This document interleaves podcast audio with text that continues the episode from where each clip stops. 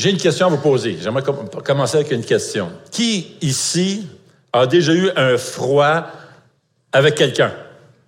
Oui, je pense que oui. Hein? Je pense que oui, il y a pas mal tout le monde. Je pense qu'on tous, on a tous eu des froids avec quelqu'un, soit des conflits. On voit des chicanes pas mal partout. Parfois, c'est avec les, les voisins, n'est-ce pas? Des fois, c'est avec les enfants. Des fois, c'est avec des couples de mariage. Des fois, c'est avec des amis. Des fois, c'est des relations de travail aussi, où c'est tendu. Euh, moi, j'ai connu un homme que lorsqu'il se chicanait avec sa femme, il tombait dans un mode de silence. Il lui donnait le traitement de silence c'était sa façon de bouder puis lui dire qu'il n'était pas content. Et euh, ça passait des fois jusqu'à trois jours et même quatre jours à ne pas parler. Je sais pas si sa femme était peut-être contente, je ne sais pas, mais en tout cas. Eh bien, c'est arrivé il y a quelques années à un couple. C'est arrivé, euh, mais la différence, c'est qu'ils s'étaient chicanés, mais la différence, c'est que les deux ont décidé de leur donner, de se donner le traitement du silence. Pendant une semaine, pas un mot dans la maison. Mais là, après une semaine, le gars réalise qu'il y a vraiment un problème. C'est qu'il a vraiment besoin de l'aide de sa femme pour se réveiller le lendemain matin parce qu'il fallait qu'il se réveille absolument à 5 heures du matin pour prendre son avion, aller à l'aéroport, prendre l'avion parce qu'il avait un voyage d'affaires. Mais le hic, c'est qu'il voulait pas être le premier à briser le silence. Alors, ce qu'il a fait, il a écrit sur un bout de papier Peux-tu me réveiller à 5 heures demain matin? Le lendemain matin, il se réveille à 9 heures. Et là, il est là, en panique, il a manqué son avion, son vol, il est fâché, il se lève, là, là, puis il voit, il se rend compte que sa femme est déjà réveillée, puis elle est là, elle est partie dans la maison.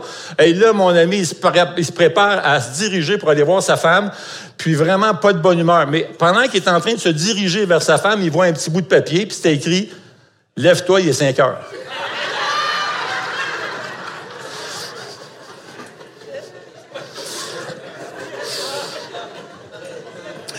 Aïe, aïe, aïe.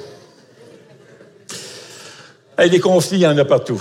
Ça, ça, se trouve dans les couples, les mariages et tout ça au travail, même à l'église. Est-ce que ça se peut, ça, même à l'église, des chicanes dans une église? Ouais? Aïe, aïe, aïe. Et croyez-le ou non, ça arrive même entre personnes qui aiment le Seigneur. Euh, moi, ce qui m'a frappé vraiment quand je suis rentré dans une église, pour la première fois de ma vie, ce que je voyais, c'était l'amour. C'était frappant de voir l'amour dans l'église. Moi, ça, je n'avais jamais vu ça de ma vie. Euh, et, là, tu rentres dans l'église, d'un coup, la première fois, tu vois tout cet amour-là. Des gens viennent te voir, te saluer, puis ça, c'est quoi ton nom? Ils s'intéressent à toi. mon ami. Et il y a des gens ici que j'ai rencontrés, des nouvelles personnes, des gens qui nous visitent, et sont eux aussi, ils me disent exactement la même chose. Il y a tellement d'amour ici. Et c'est vrai, on s'aime. Entre frères et sœurs, on, vraiment, on, aime des gens. Et ça, c'est beau. Malgré tout cet amour-là, il arrive que des chrétiens qui aiment le Seigneur et qui sont même engagés à servir le Seigneur, il arrive qu'ils aient un froid, un conflit avec d'autres chrétiens qui aiment autant qu'eux le Seigneur. Ça va arriver. Des fois, il y a des situations qui nous rendent mal à l'aise, entre familles. Je me rappelle, il y a plusieurs années, ma fille était célibataire dans le temps, mes deux filles étaient célibataires, restaient à la maison. Et puis, euh, ma fille euh, était dans l'âge où ça commençait à fréquenter. Et puis là, finalement, elle commence à fréquenter un gars de notre église. Fait que leur famille, sa famille était à notre église. Euh, et puis lui aussi. Puis les deux familles, et là, euh, ma fille commence à fréquenter ce gars-là. Très gentil, c'est vraiment, ça allait bien, il s'aimait. Le gars était hyper romantique. Hyper romantique. Écoutez, il y a une journée, il vient me voir. Il me demande, il dit, Normand, il dit, as-tu une échelle chez vous? Il dit, une échelle? Il dit, viens chez nous, là, maison, là. Il dit, une échelle. Il dit, oui, il dit, Normand, il dit, moi, ce que j'aimerais faire, j'aimerais faire une surprise à Julie. Il dit, quand elle va revenir à la maison, il dit, moi, ce que j'aimerais, c'est que euh, je vais prendre l'échelle, je vais monter sur le toit avec un bouquet de fleurs. Je vais me cacher, puis quand il va, elle va arriver avec, euh, après l'autobus, elle va arriver, je vais me lever sur le toit, elle va dire Je. Moi, je connais ma fille.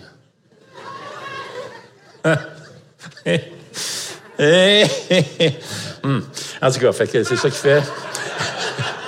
il prend l'échelle, il monte sur le toit, Puis là, il est là, puis il se cache sur le toit avec son bouquet. Puis comme de fait, ma fille arrive, puis elle arrive pas toute seule. Elle arrive accompagnée du monde avec elle, puis tout. Puis elle s'en vient, puis lui, il se lève. Je t'aime! Nous autres, on est en fenêtre, on regarde ma fille parce qu'on savait. en tout cas, mon ami, quelle histoire! Vraiment un gars romantique. Alors, les gars, vous savez, c'est le Saint-Valentin cette semaine. Là, ça, va donner une petite tuyau. Je ne vous chargerai pas pour ça, un petit truc, si vous avez une échelle. Sinon, on va s'arranger pour vous en passer un.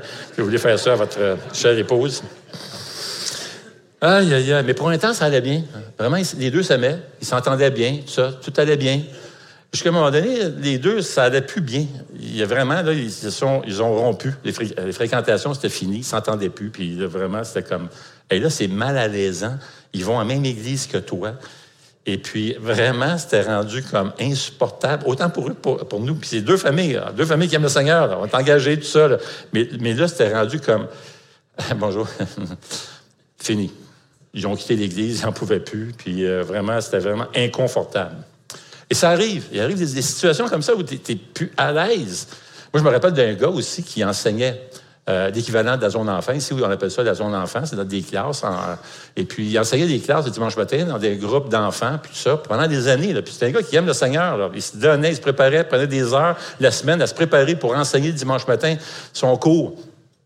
Mais tout d'un coup, la responsable de, des classes vient le voir et lui dit Sais-tu, je suis pas d'accord avec le matériel que tu enseignes.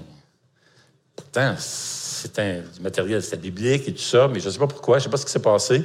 Mais vraiment, elle a dit Je suis vraiment pas d'accord avec ça. Et ça a créé tellement un froid. Le gars a tellement été blessé parce qu'il passait des heures des heures à se préparer tout ça, mais il a vraiment mal pris cette, réprimande, ce reproche à un point tel qu'il a quitté l'Église pendant cinq ans. Lâché l'Église et puis aller dans aucune Église pendant cinq ans. Maintenant, Dieu merci, il est revenu depuis ce temps-là à l'Église. D'ailleurs, il était revenu à notre Église. Euh, elle, euh, avec les années, elle, a, elle est décédée et c'est pas de sa faute à lui. Euh... bon. Mais honnêtement, si on est honnête, là, ça prend pas grand-chose pour perdre notre paix les uns avec les autres. Vrai?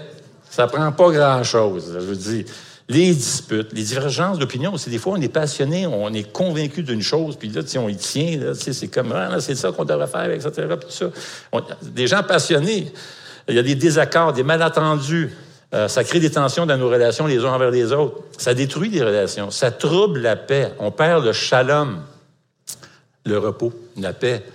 Euh, et on n'est plus bien des fois les uns avec les autres. Et quand ça arrive dans une église, vous savez, même s'il s'agit juste de deux personnes, ça va affecter l'église. Surtout, tu es dans une petite église de 30 personnes, 40, 50, même s'il y a juste deux personnes qui sont en conflit, laissez-moi vous dire que ça va affecter toute l'atmosphère dans l'église. Alors, euh, au lieu de retrouver la paix dans l'église, tout le monde marche sur des œufs. Mais quand, quand ça arrive, qu'est-ce que tu fais? Tu fais quoi? Comment on peut ramener la paix? Comment rebâtir des relations harmonieuses. harmonieuses? Eh bien, l'apôtre Paul s'est retrouvé exactement confronté dans une telle situation dans l'église de Philippe. Euh, et il nous donne la direction à suivre vraiment pour rebâtir des relations harmonieuses. Maintenant, il aimait beaucoup cette église. C'est une belle église. L'église de Philippe, c'est vraiment bien. Euh, ils ont soutenu son ministère, euh, mais financièrement, puis ils ont apporté du soutien, puis même lorsqu'il était en prison, ils ont envoyé de l'aide physique et même financière c'était vraiment une bonne Église. Les membres faisaient de leur mieux aussi pour rester fermes dans leur foi, alors qu'ils vivaient dans une culture, c'était l'Empire romain, vraiment pas évident de marcher comme enfant de Dieu à cette époque-là, dans cette culture-là. C'était très difficile. Alors, c'était une bonne Église, mais malgré la spiritualité et les qualités de cette Église-là, il y avait deux problèmes sérieux avec cette Église-là. Et l'apôtre Paul était très conscient que ces problèmes pouvaient devenir des obstacles au progrès de l'Évangile. Et ça, c'était sérieux. Tout d'abord, les chers chrétiens, ces chers chrétiens-là étaient persécutés pour leur foi en Jésus-Christ. Alors certains étaient en train de vraiment de se décourager. Ils étaient sur le point de tout laisser tomber. Et dans ce moment de découragement, ils avaient perdu leur joie. Alors Paul va écrire cette magnifique lettre, il va ouvrir son cœur, il va leur parler. Euh, il parle à des personnes abattues qui avaient perdu leur joie. Et ce qu'il va faire, il va leur montrer sa joie. Qu'est-ce qui le rendait, lui, joyeux? Alors, de alors que lui vivait des, des, situations tellement désastreuses, difficiles, il y avait de nombreuses, en plus, responsabilités, des épreuves, beaucoup de charges, des peines, des chagrins, des préoccupations aussi des églises. Il était responsable de plusieurs églises. Mais malgré tout ça, malgré qu'il était même en prison pour sa foi, Paul rayonnait une joie profonde. C'est la joie du Seigneur. Paul était même en prison quand il a écrit cette lettre-là. Mais la lettre rayonne de joie. C'est une courte lettre en passant. C'est l'équivalent de deux pages et demie, juste quatre chapitres. Et pourtant, même si cette lettre est courte, juste quatre chapitres, deux pages et demie, Paul va, va parler de la joie plus de 16 fois dans cette courte lettre de deux pages et demie. Et le point culminant arrive dans Philippiens 4.4 que vous connaissez tous par cœur. Réjouissez-vous toujours. Vous n'avez pas d'air à vous réjouir beaucoup, là. Réjouissez. Oh.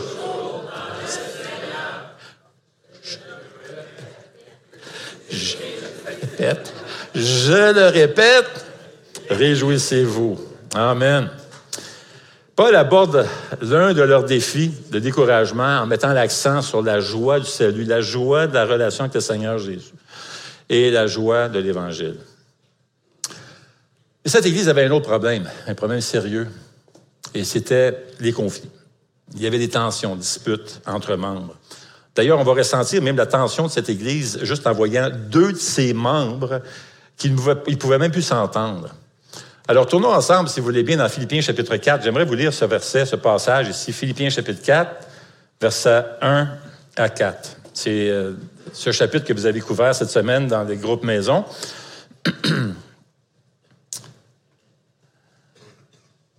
Et euh, on va lire ça ensemble. Euh, Philippiens chapitre 4, versets 1 à 4. C'est pourquoi, mes très chers frères et sœurs, que je désire tant revoir, vous qui êtes ma joie et ma couronne, tenez ferme dans le Seigneur, mes bien-aimés. J'encourage Évodie et Saint-Tiche à vivre en plein accord dans le Seigneur. Toi aussi, mon fidèle collègue, je te demande de les aider, elles qui ont combattu pour l'Évangile avec moi, ainsi qu'avec Clément, et mes autres collaborateurs dont le nom figure dans le livre de vie.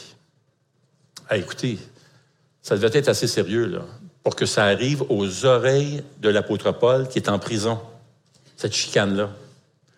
Pas juste ça, c'est que Paul ne nomme pas des noms lorsqu'il exhorte quelqu'un dans ses lettres. Et non seulement ça, il les nomme publiquement. Alors imaginez, à cette époque-là, il n'y avait pas des versions de Bible, un paquet de Bible dans les maisons, ça coûtait trop cher. C'était des lettres. Alors, ce que tu faisais, lorsque tu recevais une lettre de Paul, tu allais en avant de l'Assemblée et tu lisais la lettre. Alors, imaginez, là, il nomme des noms. J'exhorte Évodie et Saint-Tiche à se calmer, à régler leurs problèmes. C'est un peu comme si on disait, j'exhorte Sylvain Plouffe et Gilles Farley à régler leur chicane. Bon. Ils n'ont pas de chicane, eux autres. C'est des grands amis, là. Mais je donne ça comme exemple, parce que je sais que c'est des bons amis, là. Mais c'est quelque chose, C'est comme, tu lis en public des noms, là. Tout le monde en assemblée. Je peux imaginer euh, Madame ça devait Alors, ça devait être pas mal sérieux, leur affaire. Maintenant, les relations entre les gens étaient en train de se détériorer. Ça avait affecté l'Église. Il s'agissait pourtant de deux femmes de Dieu qui aimaient le Seigneur, deux femmes dévouées de l'Église, engagées, euh, mais elles avaient permis qu'un obstacle vienne détériorer leur relation. Maintenant, on ne sait pas c'est quoi le problème, on n'a pas de détails, pas d'explications, euh, mais ça a affecté l'Église. Est-ce qu'il s'est formé deux camps dans l'Église? On ne sait pas, est-ce qu'il y avait le camp d'Évodie, le camp de Saint-Tiche, comme ça arrive parfois, hein, tu parles, tu tes amis, tout ça, tu ouvres ton cœur, et là, tranquillement, il y a comme, il forme comme deux camps possibles. On ne sait pas, mais ça devait être assez sérieux pour se rendre jusqu'à Paul et qu'il consacre une partie de sa lettre juste là-dessus. Et Paul veut leur montrer, et c'est aussi vrai pour nous, que l'Évangile, c'est trop important pour se laisser distraire par des conflits. Si on veut que Jésus soit honoré, élevé dans notre vie, dans notre Église, si on veut voir des réveils spirituels et dans nos relations, ça prend des relations harmonieuses, ça prend de l'unité. Et à travers cette courte lettre euh, aux Philippiens, Paul laisse entendre qu'on ne peut pas se permettre de laisser les relations se détériorer puisque nous sommes en mission. Nous avons reçu la mission du Seigneur Jésus de faire des disciples. On a besoin de réaliser que nos relations ont un impact direct sur notre mission de faire des disciples. C'est exactement ce que Jésus dit dans Jean 13, verset 34, où il dit ceci, Je vous donne un commandement nouveau, aimez-vous les uns les autres. Et comme je vous ai aimé, vous aussi, aimez-vous les uns les autres. C'est à cela que tous connaîtront que vous êtes mes disciples si vous avez de l'amour les uns pour les autres. Et c'est le message de la lettre aux Philippiens de rechercher l'unité en raison de l'Évangile.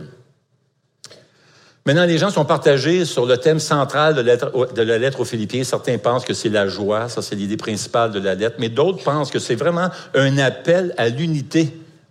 Il y a plusieurs indices qui nous emmènent à cette conclusion-là. Voici deux femmes engagées à l'œuvre du Seigneur, et c'était des femmes fortes. Paul emploie un terme assez fort pour décrire ces femmes au verset 3 quand il dit Elles ont combattu à mes côtés. Ça, c'est une expression qu'on employait chez les gladiateurs. Imaginez, là. Certaines femmes sont des gladiateurs pour l'Évangile. Amen. Puis on en a ici, là. Yeah! des gladiateurs. Les femmes avaient joué un rôle important dans la fondation des églises de Macédoine, en particulier à les débuts de l'église de cette église-là, Philippe. Ces deux femmes-là avaient été des soldats pour l'Évangile. Alors, c'était un duo qui était efficace, mais malheureusement, leur conflit mettait en péril maintenant le témoignage de l'Évangile pour lesquels ces femmes s'étaient tellement battues.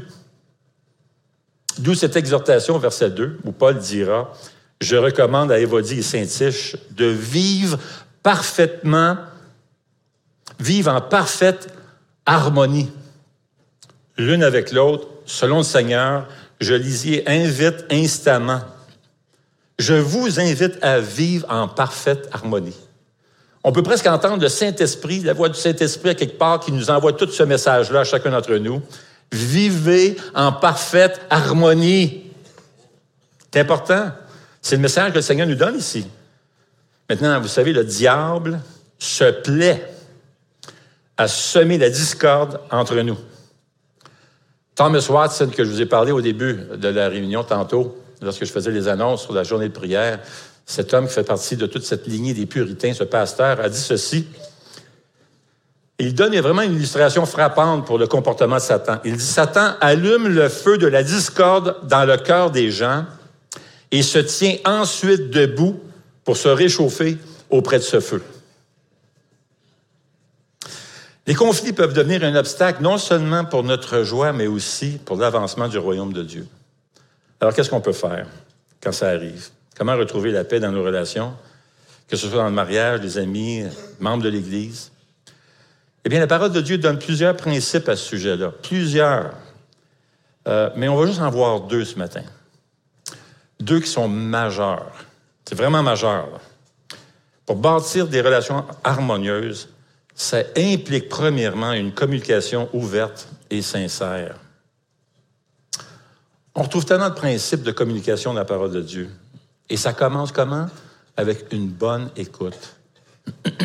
Proverbe 18, 13 dit Celui qui répond avant d'avoir écouté fait un acte de folie et se couvre de honte.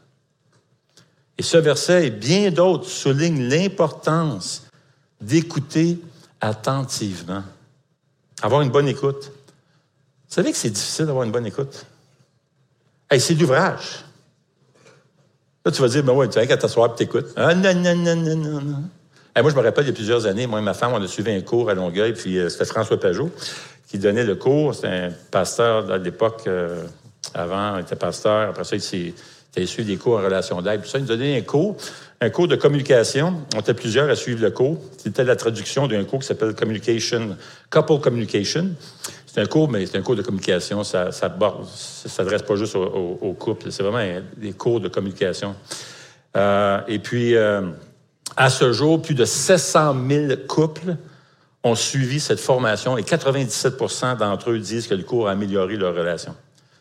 Alors, euh, on suit le cours et tout ça, puis d'un coup, là, tu as, François qui donne des principes de communication, tout ça. Puis là, il explique comment que c'est important d'écouter. Ça prend quelqu'un qui parle, puis l'autre écoute. Et là, d'un coup, il sort des tapis. Hein? Il sort des tapis. Hein, oui. Ça, c'en est un, il en avait deux, en fait. Vous voyez? Là, il fallait, il installe des tapis à terre, et celui qui écoute, dans mon cas, j'écoutais, ma femme parlait, et là, tu t'installes Premièrement, debout. Tu n'as pas le droit de bouger, tu n'as pas le droit de parler. Tu t'installes premièrement ici. Ça dit quoi? Être présent. Ça veut dire quoi, ça? Ça veut dire de faire exactement le contraire de Normand Joseph a fait cette semaine. Euh, cette semaine, euh, j'avais une réunion, puis euh, j'étais déjà prête, assez de bonne heure. Fait que j'ai dit, bon, mais regarde, je vais aller m'asseoir avec ma femme, on va du temps de qualité dans le salon. Alors, ce que j'ai fait, c'est qu'on a deux sofas face à face, fait que ma femme s'assoit là. Moi, je suis assis là, face à face. Alors, c'est merveilleux. Beau contact, ça commence bien. Juste assis en avant de moi, à un mètre et demi, tout ça. Et là, je prends mon cellulaire. Puis là, je commence, je regarde certains trucs, puis tout ça. Le temps passe.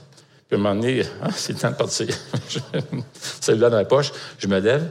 Ma femme, en souriant, pas chicané, pas de chicane, pas. pas... Ah!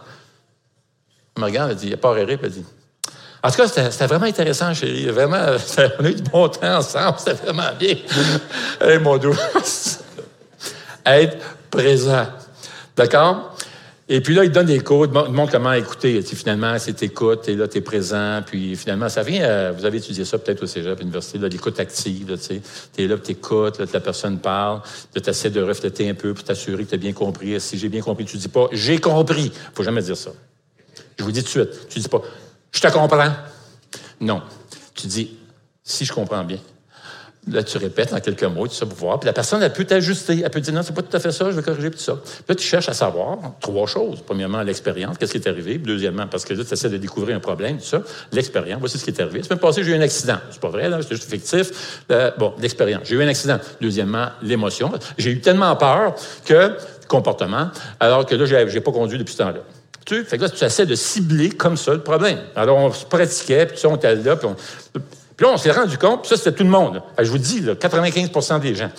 On s'est rendu compte, il y avait des pasteurs, puis ça, là. Moi, je suis pasteur, il y a d'autres pasteurs, puis ça. On s'est rendu compte que on est prompt à parler. Et on était là, puis l'autre parle, puis... Hé, hé, t'as pas le droit, pas le droit, ça passe pas. T'es l'écouteur, t'es l'auditeur, tu parles pas tu veux corriger, etc. Tu veux faire ci, tu veux...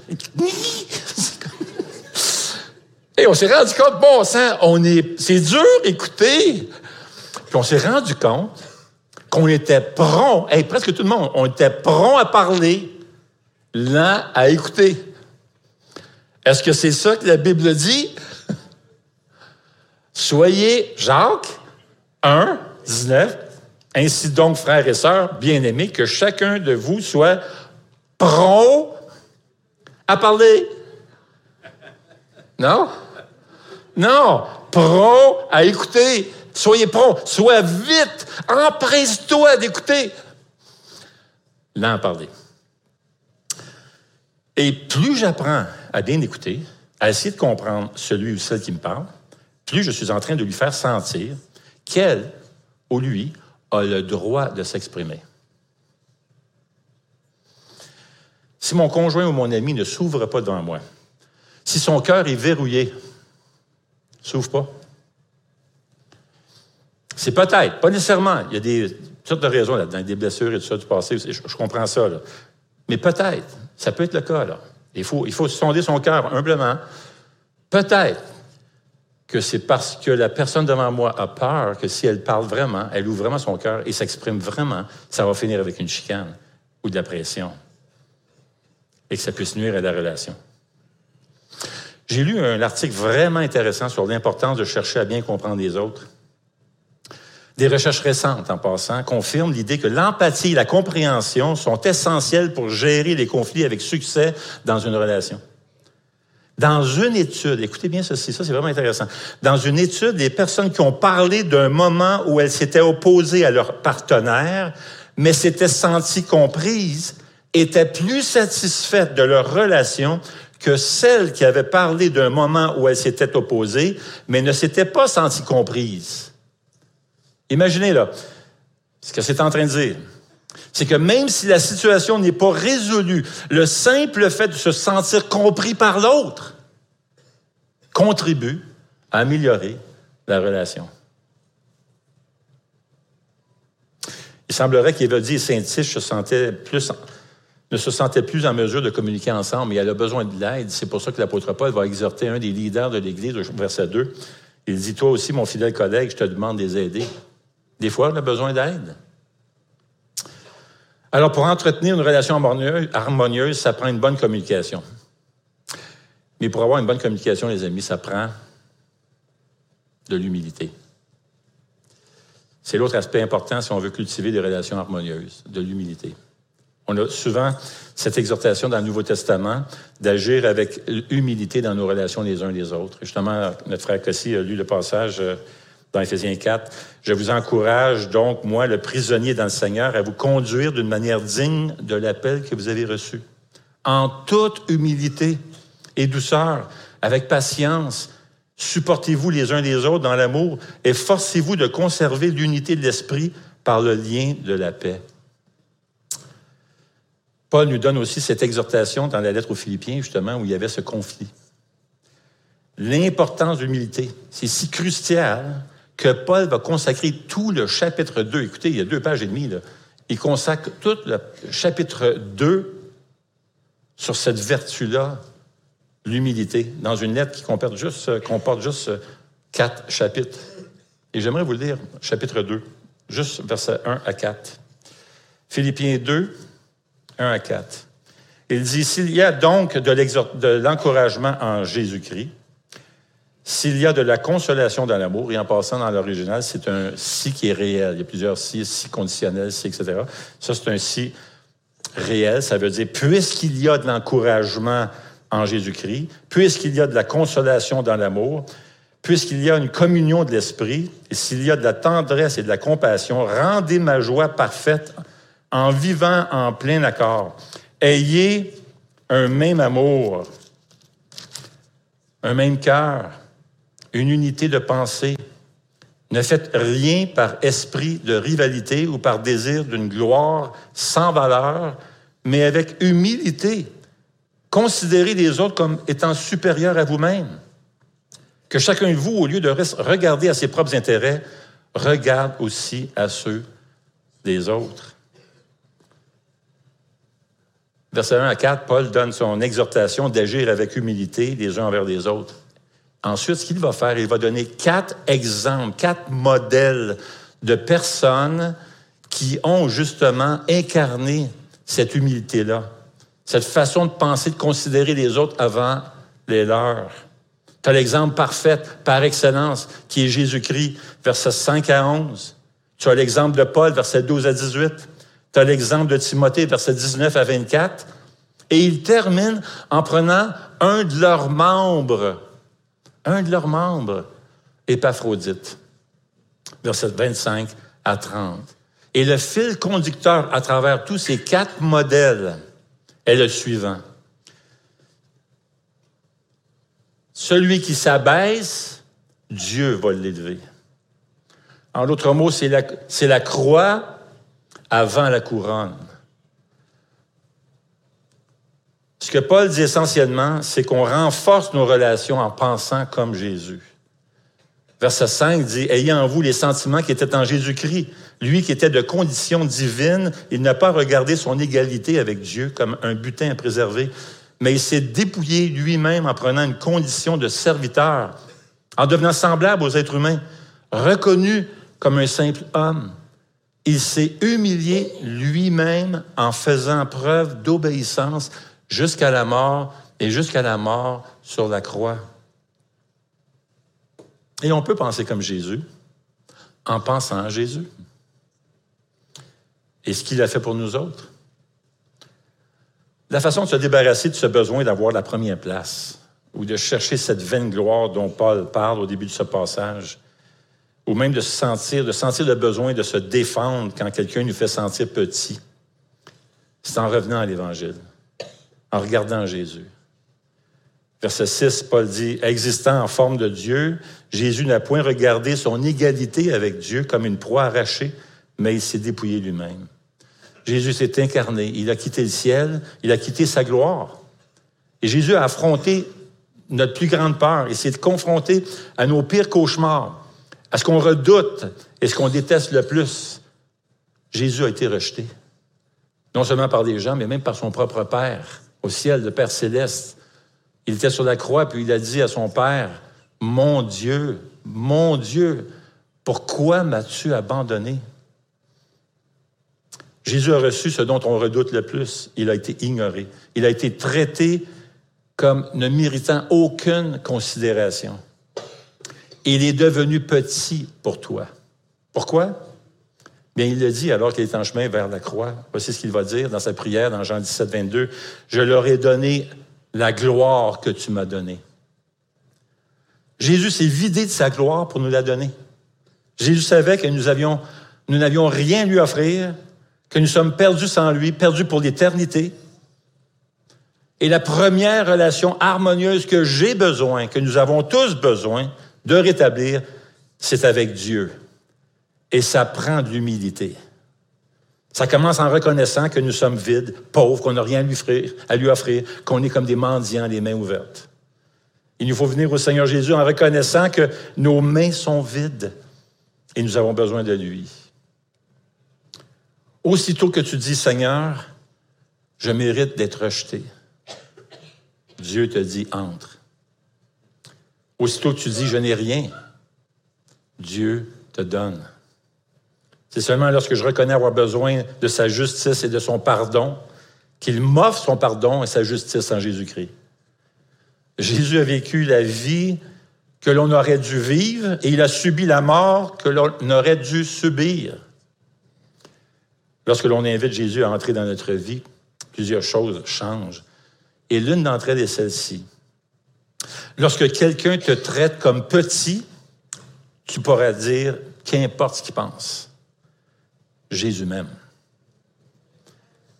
On n'a plus besoin de manipuler les situations pour soutirer un peu de gloire, car on se rappelle jusqu'où Jésus est allé pour nous autres. Jésus est allé à la croix pour toi, c'est dire à quel point tu es important pour lui. Lorsque quelqu'un te traite de petit, Jésus dit, hein, tu es bien plus grand, tu es bien plus grand que ça à mes yeux. Tu es mon enfant. Tu peux maintenant avoir des relations avec les autres, tu peux agir avec humilité. Tu n'as pas besoin de t'élever aux yeux des autres, car Jésus t'a élevé. Tu n'as pas besoin de gloire, Jésus t'a donné sa gloire. Tu peux maintenant agir avec cette humilité dans tes relations. Tu n'as pas besoin de t'élever pour être quelqu'un. Tu es quelqu'un pour Jésus. Amen. Pense comment Dieu a gagné ton cœur. Lorsque Dieu fait la paix, il ne vient pas à nous avec une démonstration de sa force, mais il est venu avec faiblesse. Dieu fait la paix, non par le triomphe de sa puissance, mais par le triomphe de l'amour. Il nous gagne, il nous séduit, il nous attire. Son amour nous contraint. Et c'est de cette façon que Dieu fait la paix. Et si vous avez été moindrement attiré par Jésus, n'est-ce pas en raison de son amour, n'est-ce pas grâce à sa grâce? Alors, lorsqu'on nous fait du mal, faisons la paix par le triomphe de l'amour. Gagnons, séduisons, attirons, gagnons par l'amour. Et c'est de cette façon que Dieu fait la paix. J'inviterai les musiciens à s'approcher. Romains 12, 21 dit ceci. Ne te laisse pas vaincre par le mal, mais surmonte le mal. Et l'idée, c'est gagne la victoire sur le mal par le bien. Surmonte le mal par le bien. Ça parle de victoire. Et vous savez, le plus long voyage commence toujours avec un premier pas. Ça commence là. Lorsque la paix semble loin, dans une de tes relations, pense à ce qui pourrait être un petit pas que tu pourrais faire, qui pourrait aider à rebâtir cette relation. Est-ce que je pourrais faire quelque chose qui serait bien reçu par l'autre personne? Quel geste de bonté ou de gentillesse je pourrais faire? Surmonte le mal par le bien. Quel premier pas pourrait rendre possible un autre pas? La paix de Dieu imprègne tous les domaines de l'Église lorsque ses membres vivent en paix les uns avec les autres. L'Église peut alors se consacrer à tout ce qui est bon, juste et pur. Et l'Église peut se tourner vers toutes les excellentes choses que Dieu a en réserve pour nous. Il y avait un pasteur, il y a un pasteur aux États-Unis, Kent Hughes, il raconte qu'un jour, il devait rencontrer un individu en Angleterre. C'est la première fois, il ne se connaissait pas, c'est la première fois qu'il devait le rencontrer, mais c'était pour parler d'un sujet qui était très sensible. Et il craignait la rencontre parce que les deux étaient probablement étaient pas d'accord justement sur un sujet qui était sensible. Et Ken était craintif parce qu'il se disait que probablement à la fin, on va partir, on va se quitter, puis on va être en désaccord, puis ça ira pas bien. C'était un sujet qui était vraiment difficile à traiter. Mais l'autre individu, a dit Est-ce que je peux faire une prière avant de manger C'était dans un restaurant, le repas est arrivé. Est-ce que je peux faire une prière? Ken a dit Ben oui, absolument. Voici la prière qu'il a faite. Il dit Seigneur, nous étions unis lorsque nous nous sommes rencontrés tantôt. Que rien dans cette conversation ne vienne amoindrir cela quand nous allons nous séparer tantôt. Amen. Kent Hughes raconte que c'était un repas qui était excellent. Sa prière était exaucée et la paix régnait. Chers amis, faisons tous nos efforts pour vivre en parfaite harmonie. Prions Seigneur. Eh bien, Seigneur notre Dieu, quand on pense à tout ce que Jésus a fait pour nous réconcilier à Dieu, combien, Seigneur, nous te devons tout et Seigneur, on te prie que tu puisses nous aider dans nos relations à chercher la paix, à nous investir à bâtir des relations qui sont harmonieuses. Et on comprend, on comprend que des fois c'est impossible. On comprend ça, Seigneur. Nous sommes pécheurs, on comprend ça. Mais de notre part, nous voulons faire tout ce qui est possible avec l'aide de ton esprit pour essayer de bâtir des relations qui sont harmonieuses. Et certainement, Seigneur, cette Église, tu nous as préservés. Depuis le début, tu nous as préservés de division dans cette Église et on veut te louer pour ça et nous te prions que tu puisses continuer à nous en préserver, que nous puissions être unis ensemble comme des gladiateurs qui plantent le drapeau du roi des rois ici dans toute la région. Merci Jésus pour tout ce que tu as fait pour nous, tout ton amour. Et on te demande toutes ces choses pour ta gloire, Seigneur. Au nom de Jésus. Amen.